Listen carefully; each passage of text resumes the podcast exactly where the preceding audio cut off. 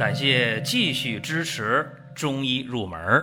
如果你想听没有营养、照本宣科的讲解，那么请绕行。中医入门是中医小白的入门神必备，让我们一起发现中医之美。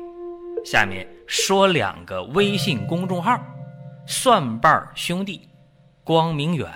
各位在公众号里，我们继续缘分。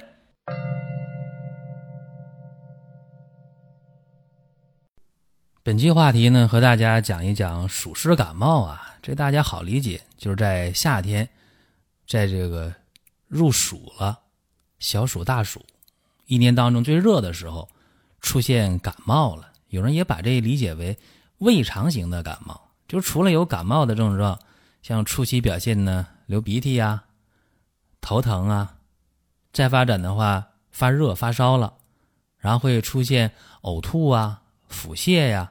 这样的胃肠道的症状，往往呢，这个时候就可以定为暑湿感冒或者胃肠型的感冒。然后在治疗上，大家会经常想到一个中成药，叫藿香正气水当然，这个剂型比较多，现在啊，有藿香正气的胶囊啊、软胶囊啊，还有藿香正气合剂，那就甜味的啊，不是酒精的，不含酒精。大家选哪个呢？一般来讲啊，成年人用藿香正气水只要你不是酒精过敏的话，你喝这个藿香正气水大概也就是喝四十度左右的白酒那么点酒精的程度，一般来讲能耐受、能接受，效果还好。如果是小朋友的话，可以用藿香正气合剂啊，不含酒精的，它是用这个角味剂、甜味的，喝起来容易接受。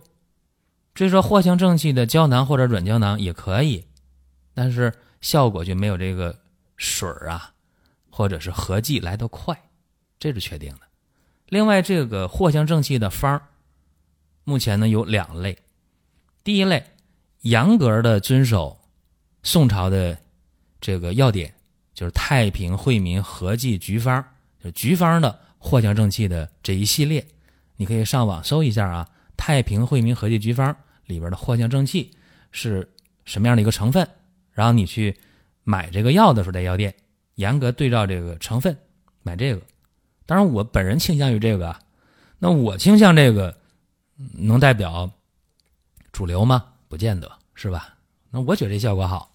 还有一类藿香正气类的，无论是水啊、合剂啊、胶囊啊、软胶囊啊等等啊，它就是以这个太平惠民合剂局方里的藿香正气为主方。有加有减，这个用的时候呢，我个人觉得啊，呃，效果一般。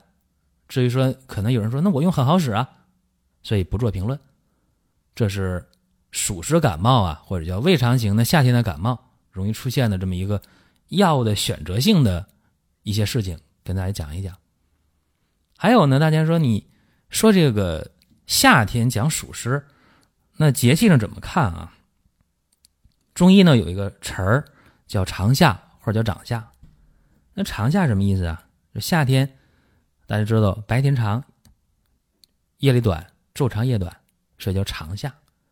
那么还有一种说法是什么呢？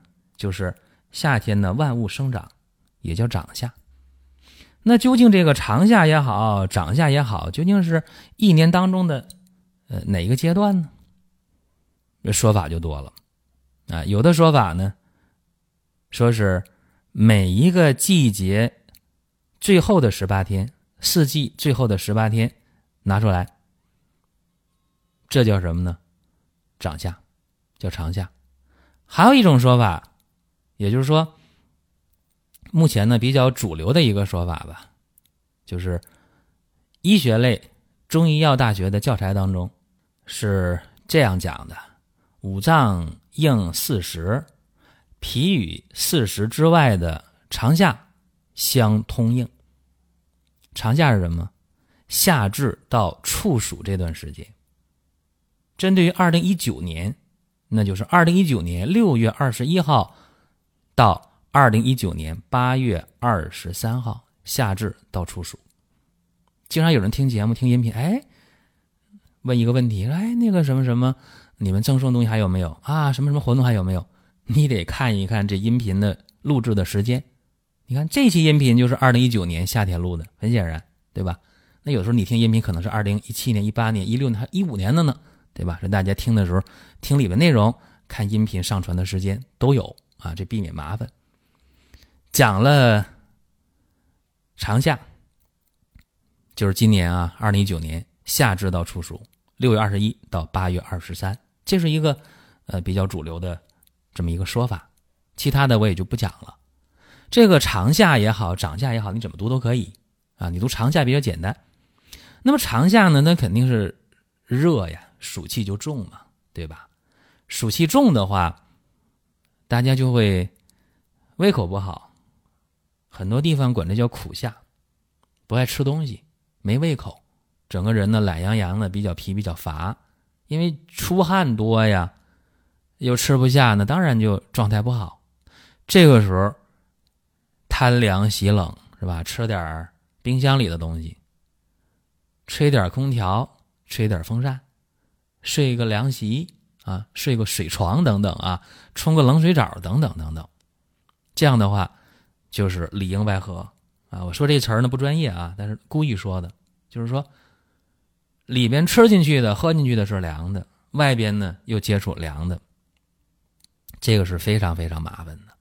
这样的话特别容易导致胃肠功能紊乱，出现了腹泻。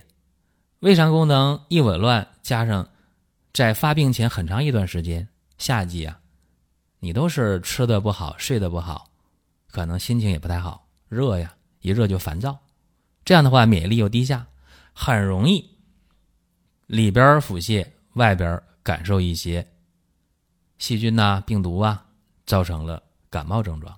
所以既有胃肠道症状，又有感冒的流鼻涕啊、头疼啊、身上肉疼啊。骨头节儿疼啊，啊，出现了发烧啊，等等等等等等问题，所以这个很容易诊断为属实感冒或者胃肠感冒。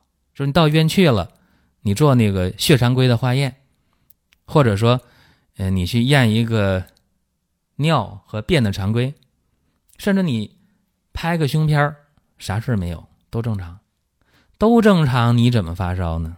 都正常，你怎么流鼻涕呢？都正常，你怎么会身上肌肉疼、骨头节疼呢？你怎么会没胃口呢？甚至你会呕吐，为什么呢？这就是暑湿感冒，也可能是大家说那胃肠感冒。胃肠感冒不一定在粪便中化验出什么东西来啊。这时候怎么治疗呢？中成药很简单，刚才我说了，藿香正气这一类的水啊、合剂啊、丸啊。胶囊啊，软胶囊，起效快的一定是藿香正气水，局方的，就酒精的那个，或者是合剂啊，都可以。那有人说这多简单呢？简单归简单，但是呢，还有两个方给大家也不得不说一下。在说这两个方之前，我先说一下，用这个藿香正气这一类的药，如果说你用了一两天，看不出明显的疗效，这发烧也体温也没降。这胃口也没好，腹泻也没止，身上骨头节儿、肉还酸痛，你还在流鼻涕，啊，身上还热，那你就应该到医院再重新的做一番诊疗了，看看是不是治疗的方向有问题。这给大家提个醒，别耽误事儿。那么除了知道藿香正气，还应该知道两个方，两个清暑益气汤，在中医药大学的。教材当中用的是王梦英的清朝的王梦英的这个清暑益气汤，也叫王氏清暑益气汤。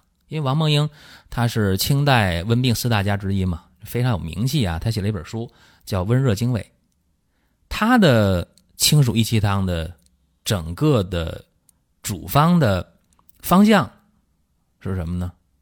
就是很简单，能够。清暑益气，但是侧重点是什么呢？养阴生津。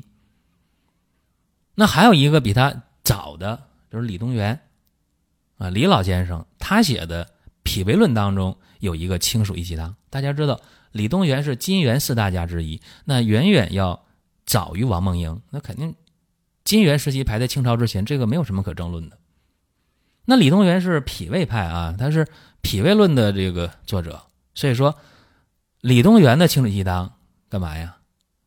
除了能够解决一个暑的问题，是吧？清暑益气汤嘛，但是它更侧重于健脾燥湿。也就是说，李东垣的清水气汤，它这种清暑生津的力量是比较弱的。而王梦英的清水气汤，它的这种养阴生津、清暑益气的侧重点比较多。那么李东垣侧重点在哪儿呢？在于健脾燥湿啊，它毕竟是脾胃论啊，它是补土派的，就这大家得知道。那用的时候区别在哪儿呢？我把个人的理解和大家说一下啊，就是我讲这个，大家别说都对，不一定啊，仅供参考，跟大家去分享。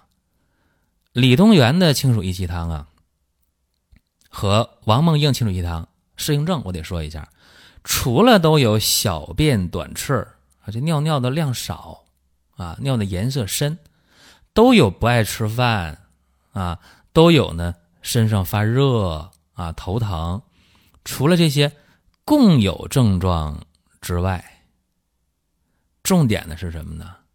重点的是。王梦英的清水鸡汤，他身上热出的汗要多，口渴心烦要重；而李东垣的清水鸡汤的适应症是什么呢？是脾的症状，伤脾的症状，就是四肢困倦、胳膊腿乏、没有劲儿，然后呢，特别不爱吃饭，没有胃口啊，并且呢，李东垣的清水鸡汤还有一个就是大便溏薄，稀便比较明显。你看，这两者的区别，所以在用的时候，大家可以酌情去考虑一下。当然，我讲这段话啊，就讲两个清水鸡汤，肯定不是给毫无基础的人去讲的，是对中医略知一二、有一定的基础的人啊，给大家这么一个开拓思路的这么一个作用。那我们普通人不用理解那么多，你只要知道哦，夏天暑湿感冒了是吧？贪凉喜冷了，吃的凉的，喝的凉的，外边又接触凉的了。好了，出现了脾胃症状，腹泻了，啊，出现了感冒症状了，流鼻涕了，身上骨头节疼了，肉疼了，啊，发烧了，是吧？没胃口，不吃东西了，身上难受了，啊，到医院一化验，血尿便没什么异常，但就是有症状，啊，基本上就可以考虑用藿香正气这类的方法去解决问题，这就可以了。那还有人很冤啊，说我吃凉的吃了一点。但是我也没冲凉水澡啊，是吧？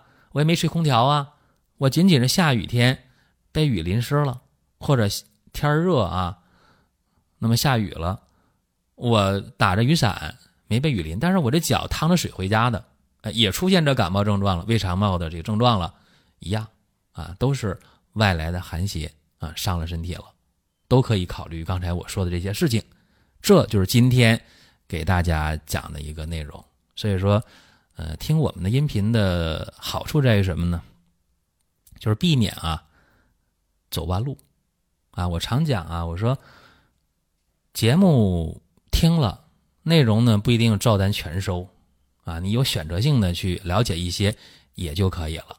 最近很多人在问啊，二零一九年这三伏啊快到了，是不是又该贴三伏贴了？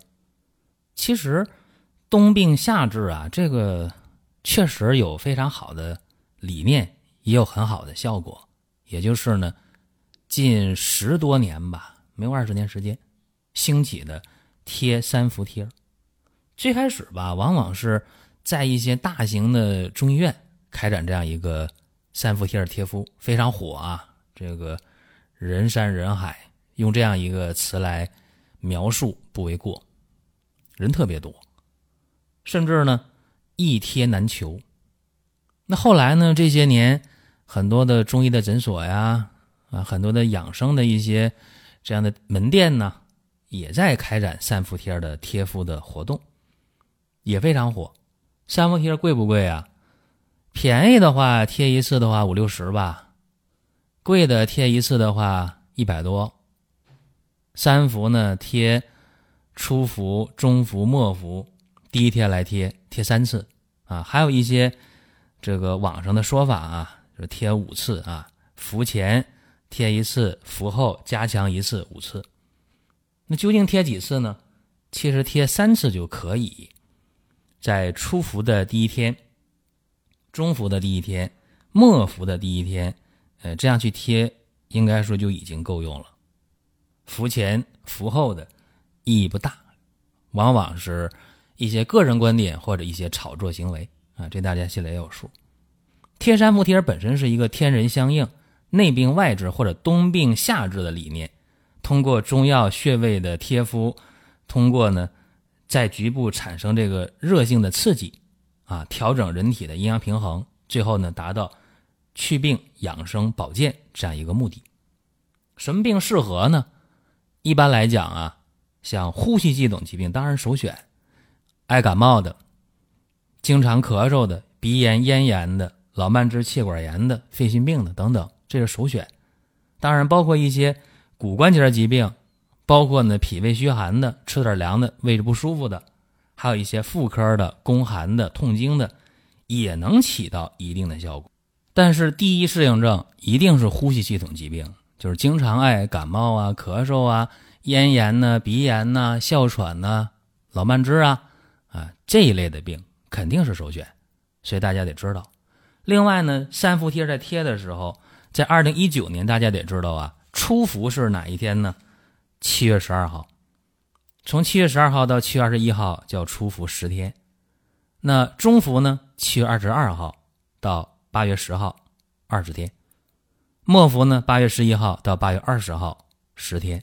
所以说，伏天这四十天当中，如果你实在没有赶在每一伏的第一天去贴的话，在这四十天当中你贴也不会白贴。